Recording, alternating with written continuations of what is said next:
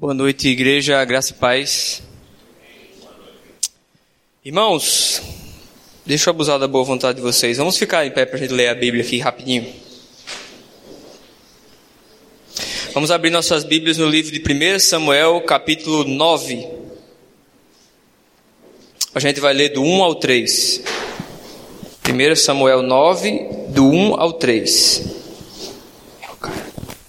Havia um homem de Benjamim, rico e influente, chamado Quis, filho de Abiel, neto de Zeror, bisneto de Becorate e trineto de Afia. Ele tinha um filho chamado Saul, jovem de boa aparência, sem igual entre os israelitas. Os mais altos batiam nos seus ombros. E aconteceu que as jumentas de Quis, pai de Saul, extraviaram-se. E ele disse a Saul: Chame um dos seus servos e vá procurar as jumentas. Oremos. Senhor Deus e Pai, nós te agradecemos, Senhor, por esse dia, Pai. Obrigado, Senhor, porque reconhecemos, Senhor, a tua bondade, a tua fidelidade sobre as nossas vidas, Senhor. Obrigado, Senhor, pelo acesso que temos à tua palavra, Senhor. Obrigado, Senhor, pelo teu sacrifício, Senhor, que nos permite ter contato com a tua presença, Senhor. E como é bom a tua presença, Pai. Nós louvamos o teu nome por isso, Pai. E oramos, Senhor, entregando nossas vidas diante do Senhor nesse tempo, Pai. Nossa mente, nosso corpo. Nos ajuda, Senhor, a colocarmos, Senhor, sabe, nosso entendimento e nossa mente, nossa, nossos pensamentos no Senhor nesse momento, Pai. Fala conosco, Pai, essa noite, Senhor. É assim que nós oramos e pedimos, Senhor. Já agradecemos por aquilo que o Senhor vai fazer em nossas vidas, Pai. Amém. Podemos nos assentar, irmãos. Irmãos, esse texto é, ele é bastante importante na história da, de Israel como nação. E apesar de a gente ter lido ali, ali apenas um pequeno fragmento de, de um acontecimento interessante, a gente vai chegar nele. É curioso você ler aqui basicamente essa história que a gente vai refletir um pouco sobre ela hoje. Ela é basicamente a história de como Saul se tornou o primeiro rei de Israel. E a gente só leu aqui o começo da história que é basicamente quando os, o pai de Saul perde umas a, a, e outro, outras versões dizem que algumas jumentas do pai de Saul se perderam. E o pai dele pede para ele buscar então procurar essas jumentas. Apenas isso. E o desenrolar dessa história acaba levando Saul a, ao trono de Israel.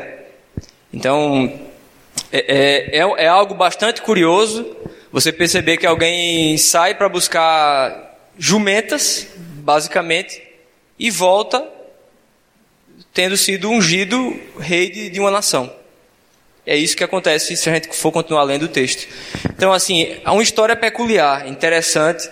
Mas se a gente entender um pouco melhor esse contexto, vamos voltar assim tentar entender a importância desse evento que a gente acabou de ler. A gente volta, faz um retrospecto da, da nação de Israel rapidamente, e a gente vai voltar lá no Egito, o povo de Israel, nós sabemos, eles passaram 400 anos cativos no Egito. E aí então Deus levanta uma pessoa para libertar aquele povo, tirar aquele povo do Egito, que é a figura de Moisés. Então Deus levanta Moisés, Moisés vai lá no Egito, e Deus usa Moisés para tirar o povo daquele tempo de escravidão e levar eles de volta à liberdade. E estabelecer eles como nação. E Moisés assim o faz. Ele vai lá no Egito, a gente conhece a história, as dez pragas e etc. E aí o povo sai do Egito, daquele tempo de escravidão, e eles iniciam então um tempo de, de vamos dizer assim, de, de caminhada rumo à terra prometida. E se a gente for parar para pensar, você imagina que o povo de Israel, eles ficaram 400 anos como, vivendo como escravos dentro de uma terra estranha, o Egito. Então você imagina que eles imagino eu, absorveram muito da cultura do, dos egípcios, talvez costumes, é, coisas habituais do cotidiano deles e etc. Então você percebe que quando Moisés tira o povo do Egito, ele não tem a função dele, vamos dizer assim, não era apenas libertar o povo. Tipo, ah, libertei vocês agora, cada um por si, vocês seguem seu rumo, eu sigo o meu. Não. Deus ainda usa Moisés, durante aquele tempo de condução do povo, para, vamos dizer assim, restabelecer, jogar os primeiros fundamentos da, daquela, do povo de Israel como nação de Israel. Então você vai ver muito ali nos primeiros livros da Bíblia, é, Êxodo, Levítico, Número, Deuteronômio, você vai ver muito essa coisa de Deus usando, através de Moisés, claro, é, essa, essa questão de ah, as tábuas da lei, é, use, como é que o povo deve proceder em certas situações, as festas, como deve, ser, como deve acontecer, ah, se alguém fizer isso, vocês devem proceder assim. Então, Deus está através de Moisés, vamos dizer assim, dando uma cara de nação de novo para o povo. Ele está dizendo, olha, esqueçam os costumes, como é que se faziam as coisas no Egito. Vocês agora são uma nova nação. E é assim que vocês têm que proceder. Então ele, ele, Deus usa a vida de Moisés para começar a jogar esse fundamento de nação, de identidade própria, de nação, claro, uma nação que tem como Deus o Deus Todo-Poderoso. Então o povo de Israel segue nessa caminhada. Mas aí chega um momento da história em que eles precisam conquistar a terra efetivamente. A gente sabe que a história, a Bíblia nos conta que a, a terra de, de, a terra prometida, ela era habitada. Então o pessoal tinha que conquistar a terra. Só que acontece o quê? Moisés, ele não era um, um vamos dizer assim, um líder militar, não é verdade? Então, no momento em que o povo precisa de um líder militar, Deus levanta uma outra pessoa, um cidadão chamado Josué. Então Josué conduz o povo de Israel nesse segundo momento de conquista. Josué era um cara entendido da, das questões militares, e ele é um grande general, e ele realmente conduz o povo de forma sábia, claro, direcionamento de Deus, e ele, eles conquistam então a terra, passam a viver nela. A ideia de Deus era que o, o povo de Israel, vamos dizer assim, se a gente fosse ter, o, ter que escolher um regime político, vamos supor, seria teocracia, governo de Deus. Deus era o líder do povo de Israel. Essa era a ideia de Deus. Só que o que acontece quando Josué sai de cena? Ele divide o povo em 12 tribos e cada um vai viver sua vida. Só que o que acontece quando Josué sai de cena? Ou seja, aquela figura do líder humano não existe mais. Agora é, Deus é o, o, o líder da nação. O que é que acontece? O pessoal começa a pecar, ir atrás de outros deuses, deuses se misturar com povos pagãos. E, e a coisa flui desse jeito, idolatria. E aí o que acontecia? povos inimigos oprimiam o povo de Deus, eles ficavam sob a opressão de povos inimigos, até que acontecia o quê? Deus levantava alguém para libertar aquele povo, acabar com aquela opressão. E eram os chamados juízes. Então se iniciou, você vê ali depois de, de, de, Josué, houve esse período ali, e aí se iniciou esse período conhecido como juízes. Deus levantava de tempos em tempos pessoas, líderes, para libertarem o povo de, de Israel da opressão fruto do próprio pecado deles, e aí a coisa continuava nesse sentido. Então a gente tem, você vê ler no livro de Juízes, você vai ver Débora, Gideão, Jefté, Sansão, todos esses foram juízes que libertaram o povo em um determinado momento. Samuel foi um desses juízes. E na verdade, se a gente for ver aqui a cronologia da coisa, Samuel acaba sendo o último juiz de Israel. Porque o que acontece? Que é o texto que a gente leu aqui, que é o contexto que a gente está trabalhando hoje nessa, nessa, nesse evento aqui da vida de Saul. Samuel, então, ele é o último juiz de Israel. E aí, quando ele já está velho, ele faz: Olha, já estou velho, não consigo mais fazer, fazer isso, então eu vou deixar aqui os meus filhos assumirem o processo. Então, ele tem dois filhos. E os dois filhos assumem ali essa, essa situação de serem juízes do povo. Só que a Bíblia diz que os filhos de Samuel não seguiram o exemplo dele. Eles se corromperam, eles eram gananciosos, eles aceitavam propina por algumas situações. Aí o próprio povo chega para Samuel e faz: Cara, tudo bem, você foi bom, você é um homem de Deus, a gente reconhece isso, você fez a sua parte. Mas os seus filhos, cara, não estão seguindo o seu exemplo. A gente não quer mais isso. A gente, a gente encheu. A gente quer um rei. A gente quer que seja, a gente quer, a gente quer ser nação igual a todas as outras, a gente quer um rei. E aí é onde entra a figura de Saul. Saul então se torna o primeiro rei da nação. Ou seja, esse texto que a gente leu, ele é importante na história de, de, da nação de Israel, porque ele é esse divisor de águas entre o final da teocracia, governo de Deus, para monarquia. A nação começa a ter um rei. E tudo começou, essa grande mudança, desse jeito que a gente leu aqui. O pai de Saul perde, de alguma forma, o texto não especifica, jumentas. E aí fala para o filho, ó, vai lá buscar, a, procurar as minhas jumentas. E é interessante, meus irmãos, a gente conversou até um pouco sobre isso na quarta-feira. Você olhar uma situação como essa, você imagina, um cara saiu de casa para procurar jumentos e voltou ungido rei. Você não acha que isso é algo espetacular? Seria praticamente como se eu saísse amanhã para o trabalho e voltasse em casa e dissesse: Carol, eu sou o novo presidente do Brasil. Seria algo desse, desse naipe, digamos assim, surreal. Foi isso que a gente leu aqui. E, e, quando a gente lê algo desse tipo, a gente lembra de tantas outras histórias da Bíblia que, que tem desenrolares espetaculares e magníficos e, e coisas do tipo, e a gente fa, isso faz, essa história que a gente está lendo aqui de Saul, tem que fazer a gente lembrar de algo.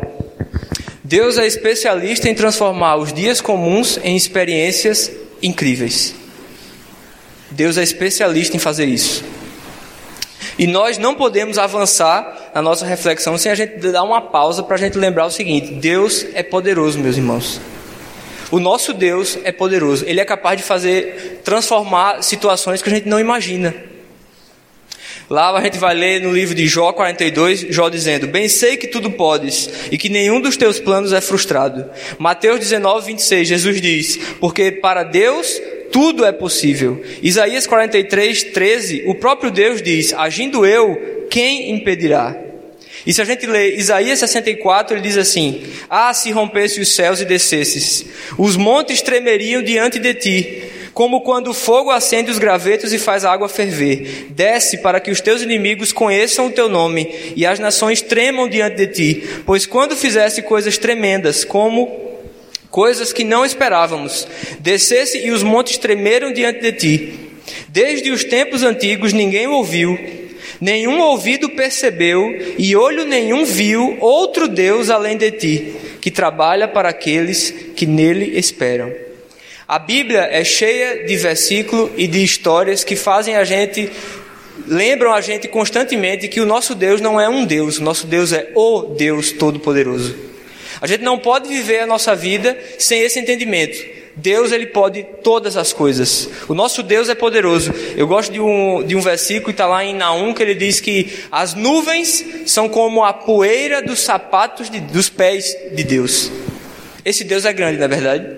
Esse Deus é capaz de fazer coisas como a gente leu aqui nesse texto de Saul e mudar uma situação aparentemente boba e transformar numa coisa impressionante. E esse Deus quer fazer isso na minha e na sua vida hoje. Esse mesmo Deus que fez isso aqui com a vida de Saul, ele quer fazer isso na minha e na sua vida hoje. Porque a Bíblia diz que Deus não mudou. Ele é o mesmo. Amém?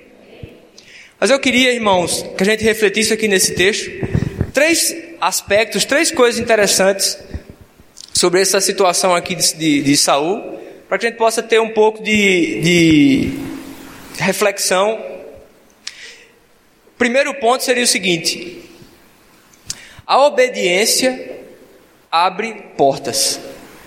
Vamos voltar lá no texto. Se a gente for ver, todo esse movimento na vida de Saul, ele começou de uma forma muito simples.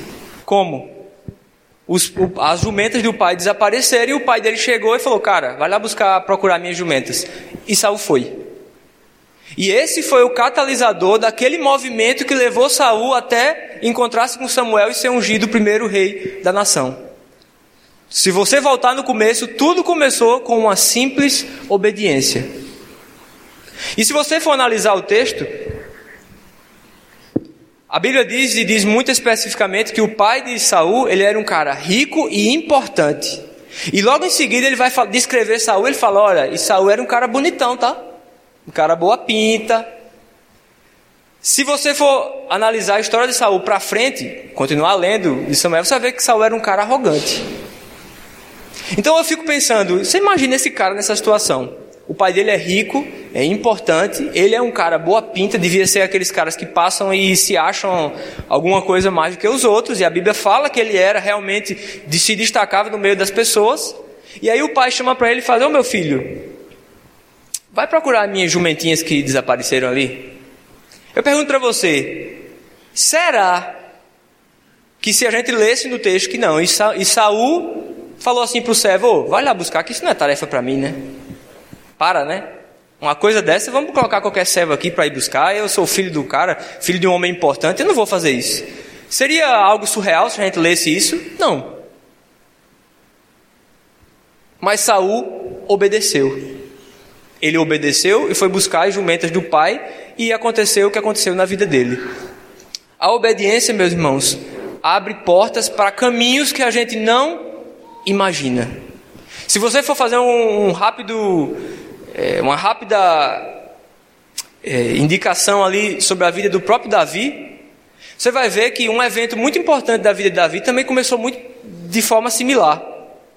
Os irmãos de Davi estavam lutando na guerra, soldados, e aí o pai dele chama ele e faz: Davi, você pega esses pães aqui, esses queijos, e você vai levar lá nos seus irmãos. E a Bíblia diz que Davi levantou, foi a levar nos irmãos, e quando ele chegou no arraial, quem é que ele encontra? Golias. E aí Davi naquele dia enfrentou e derrotou Golias. Você vê, tudo começou de uma forma simples, um dia comum como outro qualquer. Nenhum anjo apareceu para Saul e disse: obedeça seu pai. Nenhum anjo apareceu para Davi e disse: vá levar aqueles queijos para seu irmão, seus irmãos. Eles simplesmente obedeceram e essa obediência levou eles a caminhos que eles não esperavam. Abraão nos ensina muito sobre obediência, não é verdade? Deus falou para ele: sai da sua terra e vai para uma terra que eu vou te mostrar. A gente vive a, a era da tecnologia. Tudo que a gente comenta, conversa, a gente vai procurar na internet alguma coisa sobre aquilo. A gente quer informação. A gente é ávido por informação. Abraão, Deus falou para Abraão: sai da sua terra e vai para uma terra que eu te mostrarei. Ele nem perguntou para onde, como, ele obedeceu. Anos depois, Deus cumpre a promessa a Abraão e dá um filho para ele, Isaac. E ele chega para ele e faz: Eu quero que você sacrifique seu filho. O que é que Abraão faz? Ele obedece. Só que o que me chama a atenção nesse, nessa situação de, de Abraão é que se você for ver naquele texto, Abraão ele não só obedeceu, como a Bíblia diz muito claramente, quando Deus falou para ele, por exemplo, eu quero que você sacrifique seu filho. Você vai lá naquele monte você faz a A Bíblia diz que no outro dia ele acordou de madrugada e foi fazer o que ele tinha que fazer. Você consegue perceber a, a rapidez de Abraão? Ele não só obedecia, mas ele dizia: eu, eu quero obedecer rápido. Eu preciso fazer isso rápido. Sabe quando você entra numa numa concessionária para comprar um carro e você olha lá o carro, aí você está com a sua família, vendo o vendedor está lhe atendendo, você está vendo lá o carro, ele vai estar tá explicando, ah, isso aqui tem isso, é opcional, isso aqui. E aí o seu filho está ali, às vezes, lhe tirando sua atenção. Uh, e aí o que é que o, o, a concessionária tem? Tem um lugar, espaço kids. Joga o seu filho no espaço kids para você não perder a concentração na venda. E aí você começa a conversar e aí de repente, sei lá, talvez a, a esposa está no, querendo é, entrar na internet, aí o que é que o, o, o vendedor faz? Olha, tem um Wi-Fi grátis, tem uma sala VIP, você pode sentar, tomar um cafezinho, você vai lá e ele continua em cima do cara, aí o cara ah, não sei se vou comprar, porque tenho que ver com o meu despachante, né? Como é que vai ficar. Tem um despachante aqui. Não, mas é que eu estou pensando em colocar talvez um vídeo fumê. Não, tem um cara que presta serviço para gente. Tudo que você tenta dar de desculpa para você sair daquele momento sem efetivamente ter que se posicionar, vou comprar ou não, a concessionária lhe provê. Para quê? Para que você não saia dali sem comprar e você não tenha segundos pensamentos. E pense, olha, eu ia comprar, mas eu pensei melhor em casa e não vou fazer isso. Eles querem que você compre na hora, para você não mudar de ideia. Então é basicamente você vê a, a postura de Abraão nesse sentido. Ele não só obedecia, como ele obedecia muito rápido, talvez para ele dizer, cara, eu vou obedecer, porque se eu for parar para pensar, talvez eu não faça. Então eu vou obedecer, porque quem está falando é Deus, então eu vou obedecer. Você entende que é esse tipo de postura de obediência que Deus espera da gente? É esse tipo de obediência que leva a gente por caminhos que a gente não imagina. A obediência faz isso, ela tem esse, esse poder de desembaraçar os caminhos. A obediência nos leva ao centro da vontade de Deus, todos os dias, através de coisas bobas e aparentemente simples, como a que a gente leu aqui no texto. Gênesis 22, 18 diz assim: Através dos seus descendentes, todas as nações da terra serão abençoadas, tudo porque você me obedeceu. Deus está dizendo isso para Abraão. Hoje nós somos abençoados porque Abraão obedeceu lá atrás. Só que a, a obediência tem uma, uma situação que a gente precisa refletir. Obedecer tem muito a ver com confiar, não é verdade? Imagine, se eu tenho a minha filha e eu falo para ela fazer uma coisa, a probabilidade dela fazer aquilo é muito maior do que se uma pessoa que ela nunca viu falar para ela fazer a mesma coisa. Por quê? Porque ela me conhece.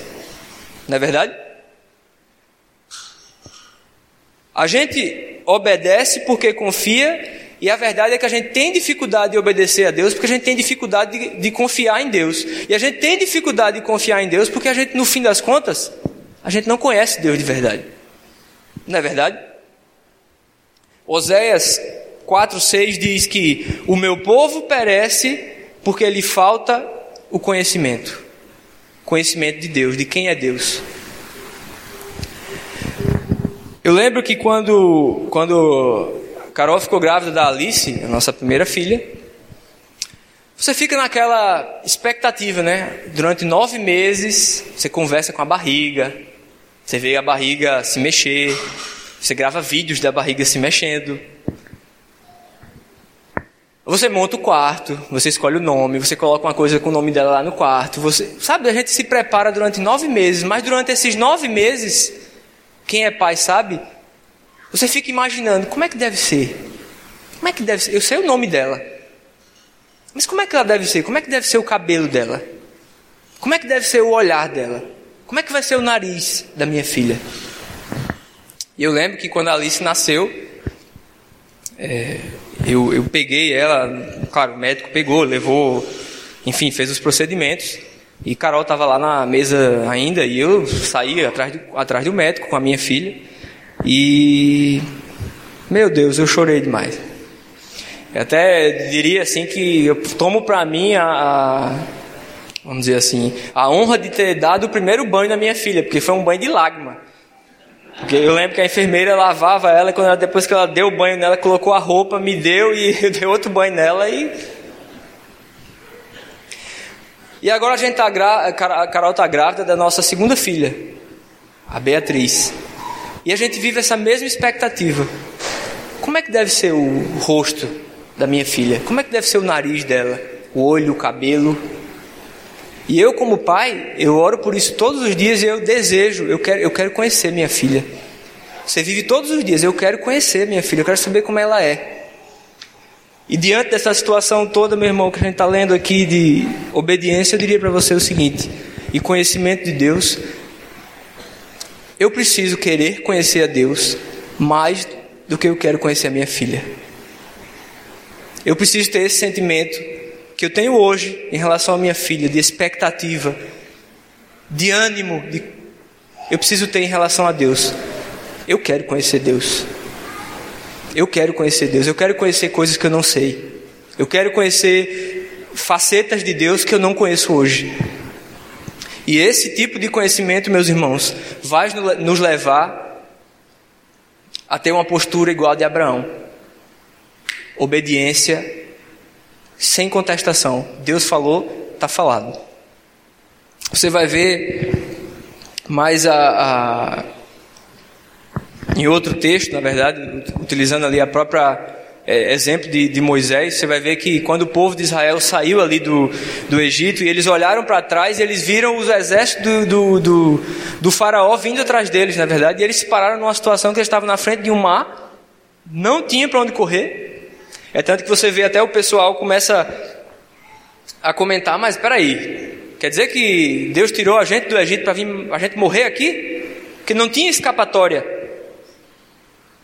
Você consegue perceber que não existia um caminho de fuga? Não existia. E aí o que é que Deus fala para Moisés? Você pega o seu, o seu bastão, seu varão, e você vai lá, levanta ele em direção ao mar, e eu vou dividir as águas.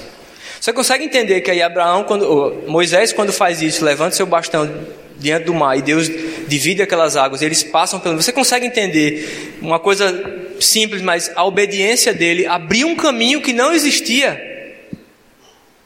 Abriu um caminho que não existia. É isso que a obediência faz em nossas vidas. Se a gente obedece aquilo que Deus nos coloca, Isso vai nos levar a situações e passar por lugares que a gente não imaginava. Amém? O próprio Samuel, mais adiante, vai dizer a, a, a Saul uma frase que fica muito conhecida, né? É melhor obedecer do que sacrificar. Então, nosso primeiro ponto de reflexão seria esse. Precisamos obedecer, porque a obediência, muitas vezes, é aquele início de uma jornada que a gente não sabe onde, vai, onde, a, gente vai, onde a gente vai parar. A obediência nos leva para o centro da vontade de Deus. Amém? O segundo ponto que a gente aqui eh, reflete aqui sobre a, sobre a história de Saul é o seguinte: nem sempre o que nós buscamos é aquilo que nós precisamos encontrar. Olha só. Saul saiu para buscar jumentas, mas no fim ele encontrou uma outra coisa. Por quê? Porque aquilo que ele estava buscando não era necessariamente aquilo que Deus gostaria que ele encontrasse. Faz sentido? Nas nossas vidas, meus irmãos, é muito comum a gente perceber isso. Muitas vezes nós quebramos a cabeça e gastamos a nossa energia buscando certas coisas que a gente não consegue conseguir. E talvez a resposta esteja lá em, em Tiago 4, que diz que buscais e não achareis, porque desculpa, pedis e não recebeis porque pedis mal. Talvez, meus irmãos, a gente esteja estejamos buscando coisas que não nos convém achar. Existe uma grande diferença entre o que eu quero e o que Deus quer para a minha vida. Você pega, por exemplo, e a Bíblia tem muitos exemplos a respeito disso. Você pega, por exemplo, Paulo, na época ainda Saulo indo para Damasco e ele estava indo para perseguir e prender cristãos, era isso que Saulo estava fazendo. Ele era um cara conhecido por isso, perseguir cristãos, e no meio do caminho ali ele se encontra com Jesus. E aí Jesus ali tem um encontro com, com, com Saulo, e aí a Bíblia diz que ele automaticamente ali, depois de ter aquele encontro com Jesus, ele, ele fica cego, e as pessoas conduzem ele para Damasco. E aí então Deus levanta um servo chamado Ananias, que vai lá na casa de, onde Paulo está, ora por ele. E aí a Bíblia diz que escamas caem dos olhos de, de, de, de, de Saulo e ele então consegue enxergar. E a partir daquele dia, Paulo, a Bíblia diz que Paulo vai para as sinagogas e fica conversando, enfim, aprendendo com os irmãos. Ele já começa a pregar.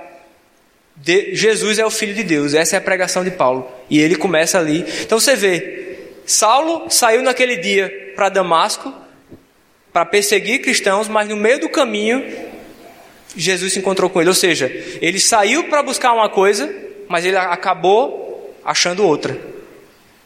Você pega, por exemplo, o ladrão da cruz.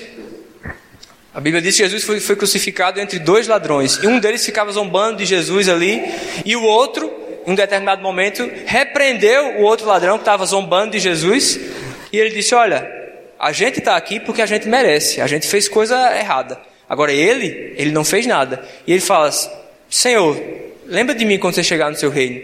E Jesus fala para aquele ladrão: Ainda hoje você vai estar lá comigo. Você imagina, por exemplo, aquele dia de manhã daquele ladrão.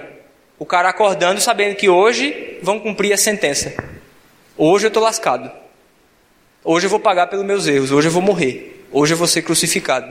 E aquele cara acordou, eu não sei se tomou café, não sei. Você acordou naquele dia sabendo, hoje eu vou morrer. Hoje eu acordei para encontrar condenação.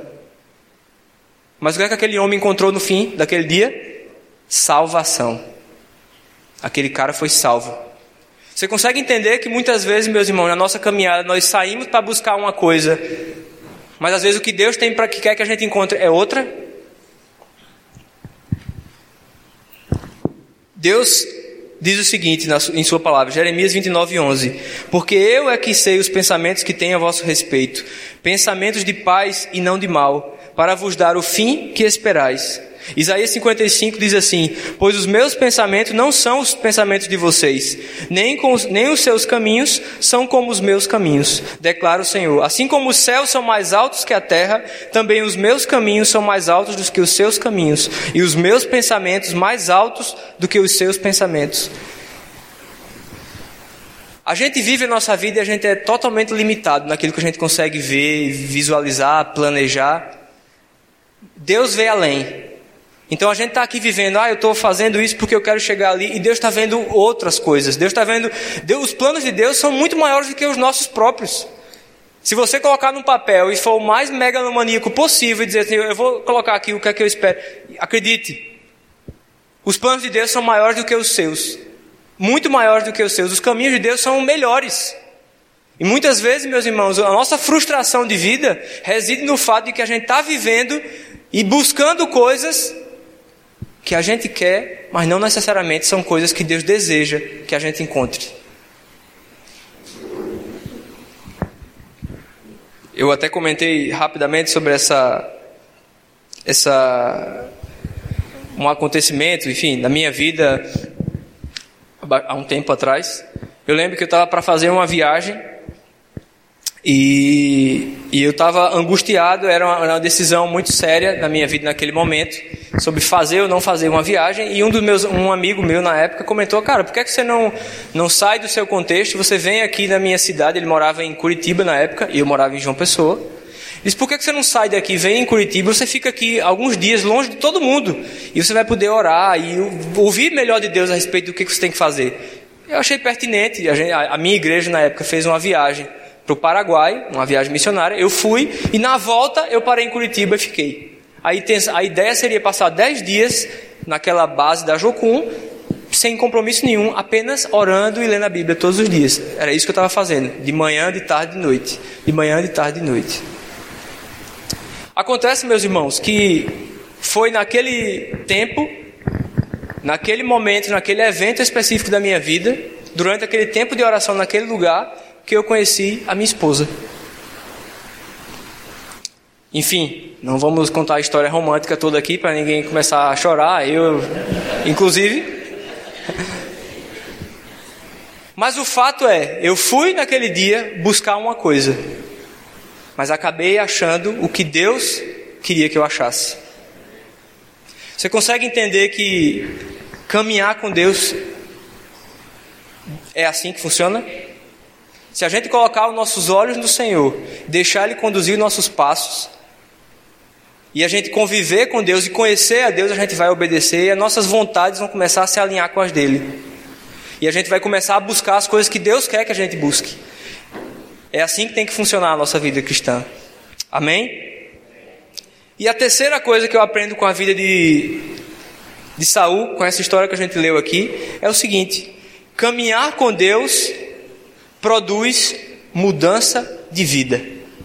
Como? Se você ler 1 Samuel, adianta um pouco do texto que.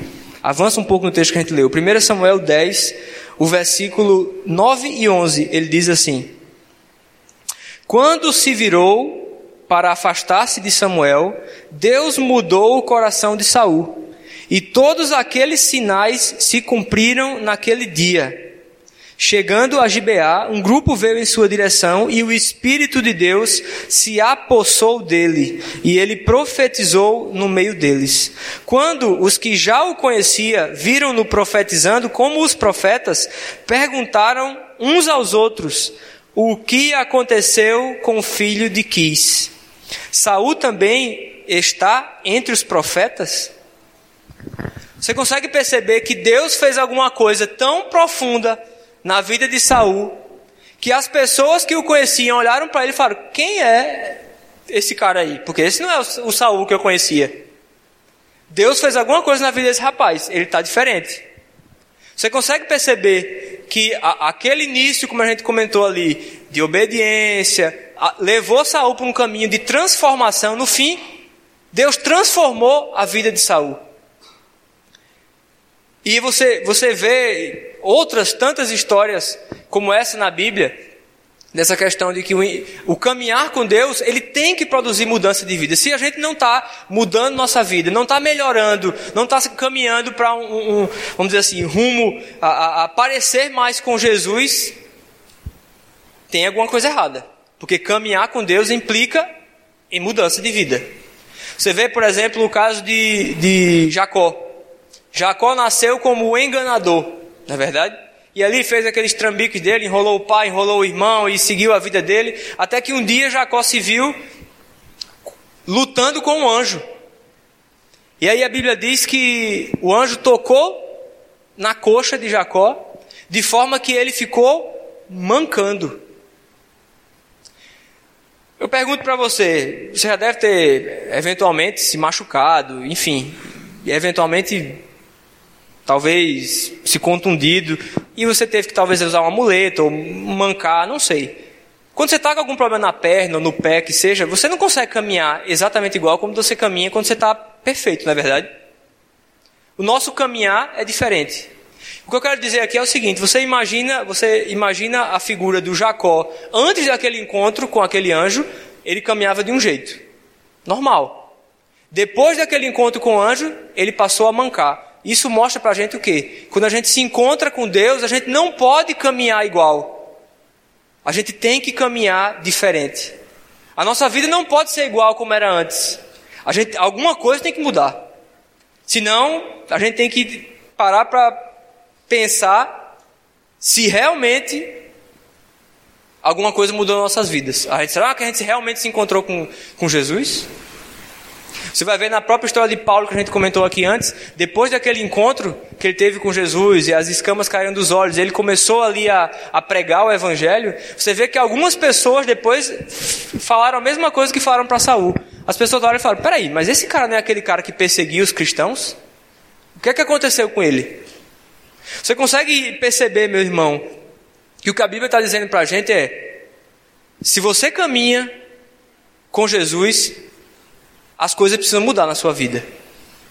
Se tudo ficar igual, tem alguma coisa que não está encaixando, cara. A Bíblia diz lá em Gálatas 2,20, o próprio Paulo diz isso: Já não sou eu mais quem vive, mas Cristo vive em mim. 2 Coríntios 5,17 diz: Portanto, se alguém está em Cristo, é nova criatura. As coisas antigas já passaram, e eis que surgiram coisas novas. Se a gente for analisar esses últimos, essas últimas semanas nossas aqui na igreja, a gente vai perceber que Deus tem batido muito nessa tecla: transformação, mudança, mudança de atitude, mudança de direção, escolha. Talvez, meus irmãos, seja porque de fato nós precisemos nos levantar, tomar posse dessas palavras e, e efetivamente mudar algumas coisas em nossas vidas. E todos nós sabemos, todos nós sabemos de áreas que a gente precisa melhorar, que a gente precisa deixar Deus reinar nessas áreas e transformar nossa vida de fato. Não é verdade? Todos nós temos. Eu entendo que o recado de Deus para a gente é nesse sentido. Sabe, não importa, meus irmãos, como o dia começou hoje. Talvez a gente converse a respeito dessas questões da vida e a gente lembre saudosamente da nossa infância. Ah, às vezes uma infância dura, alguma coisa aconteceu no passado e a gente carrega aquele, aquela questão de que é por isso que as coisas estão assim comigo hoje, é por isso que eu sou assim. Isso que a gente leu aqui, essa história de Saul, ela lembra para a gente que não importa como o nosso dia começou. Não importa como a nossa vida começou. Deus pode fazer o final da história ser bem diferente do começo. Deus pode fazer isso. Salmos 37, 5 diz assim: Entrega o teu caminho ao Senhor, confia nele, e o mais ele fará. Queria que a gente baixasse as nossas cabeças. Peça para o Espírito Santo falar com você nesse tempo. Se apresente a Deus.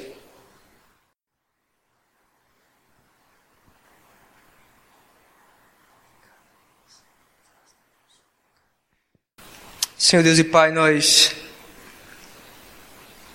nos colocamos, Senhor, diante do Senhor, Pai.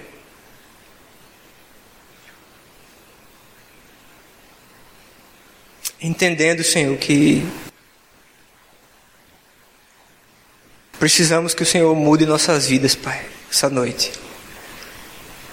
entendendo, Senhor, que precisamos que o Senhor mude o curso das nossas vidas essa noite, Pai. Mude a nossa história, Senhor. Transforme, Senhor, a nossa história, Pai. Nós reconhecemos, Senhor, que temos desobedecido, Senhor, Pai. Temos feito nossas próprias escolhas, Senhor. Temos buscado correr, Senhor, atrás de nossos próprios desejos, Senhor. E temos nos esquecido, Senhor, do Senhor, da Sua vontade, Pai. E muitas vezes, Senhor, é por isso que nós temos vivido, Senhor, esse tempo de frustração. Talvez nesse exato momento, Senhor, a gente esteja passando por um tempo de tribulação, que a gente ainda se pergunta para o Senhor por que, é que está acontecendo, Pai. E nós, nesse momento, Senhor, colocamos a nossa vida diante do Senhor, Pai. Do jeito que estamos, Senhor. Talvez hoje, Senhor, a gente se encontre num, numa situação em que a gente não consiga ver uma luz no fim do túnel, Pai. Talvez hoje a gente se encontre numa situação em que a gente não consegue enxergar um caminho para sair de onde a gente está hoje, Pai. Mas aquilo que o Senhor ministrou em nossas vidas hoje aqui, Senhor, nos faz acreditar que não é bem assim que funciona, Pai. Quando a gente caminha com o Senhor, Pai, o Senhor abre caminhos onde não existem, Pai. O Senhor abre portas que estão trancadas, Senhor. E o Senhor transforma nossas vidas, Senhor. E nós queremos, Senhor, pedir ao Senhor, Pai, que você possa estar, de fato, Senhor, sabe, aplicando essa palavra em nossas vidas essa noite, Pai, nos transformando, Senhor. Em nome de Jesus, Pai. Amém.